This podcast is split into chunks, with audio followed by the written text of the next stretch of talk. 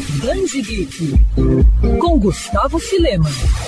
Até 1985, o universo DC era uma verdadeira bagunça. Nas histórias publicadas pela editora, era mostrado um multiverso composto de infinitas realidades paralelas, o que fazia com que a aparição de diferentes versões alternativas do mesmo personagem fosse algo comum.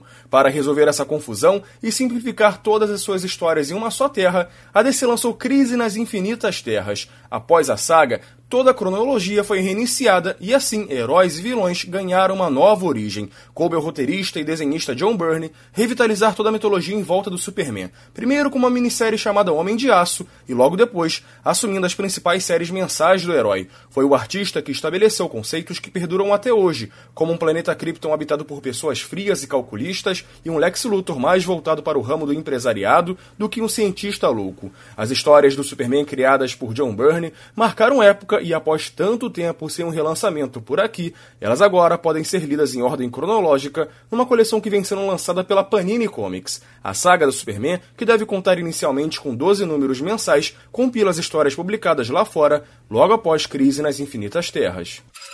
Quer ouvir essa coluna novamente? É só procurar nas plataformas de streaming de áudio. Conheça mais dos podcasts da Band FM Rio.